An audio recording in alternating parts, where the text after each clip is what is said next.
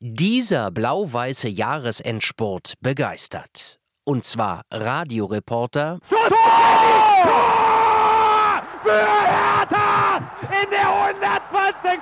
Spielminute. Genauso wie den Trainer Paul Dardai. Perfekte Woche für Hertha BSC, für die Fans, auch für die Mannschaft. Seit zwei Monaten ist Hertha ungeschlagen. Die letzten drei Partien haben sie alle gewonnen. Darunter der Mentalitätskrimi im DFB-Pokal-Achtelfinale gegen den Hamburger SV. Als Hertha in der 90. und in der 120. Minute jeweils einen Rückstand ausgleichen konnte, um dann im Elfmeterschießen zu gewinnen.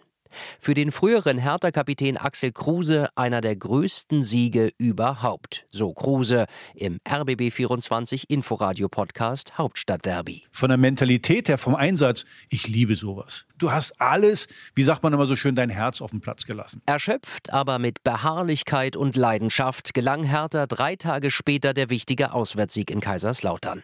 Den Rückstand konnten die Berliner drehen, nachdem Linksaußen Fabian Reese zur Pause eingewechselt wurde. Egal in welchem Spiel.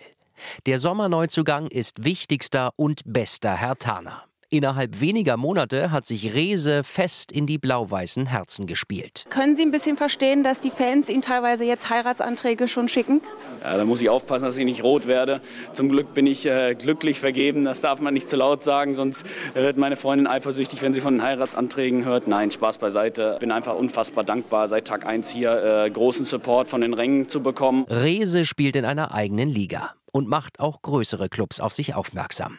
Sowohl er sich bei Hertha fühlt, eine gemeinsame Zukunft auch in der kommenden Saison gibt es wohl nur, wenn Hertha aufsteigt. Rese mit Berlin in der Bundesliga, daran glaubt Experte Axel Kruse. Ich könnte mir vorstellen, dass er sagt, ey, das macht mir so einen Spaß hier, das finde ich so cool mit den Fans auch und also, dass der denn vielleicht bleibt. Für den Aufstieg braucht Hertha vor allen Dingen noch viele Punkte. Bis zur Winterpause sind es nach der Rechnung von Trainer Dardai aber gar nicht mehr so viele. Wir sind bei minus drei Punkte und wir haben noch ein Spiel.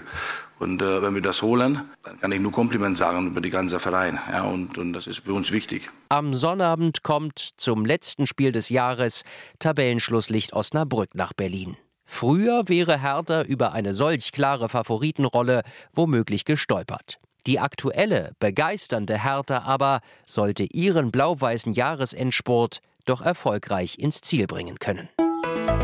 RBB 24 Inforadio vom Rundfunk Berlin-Brandenburg.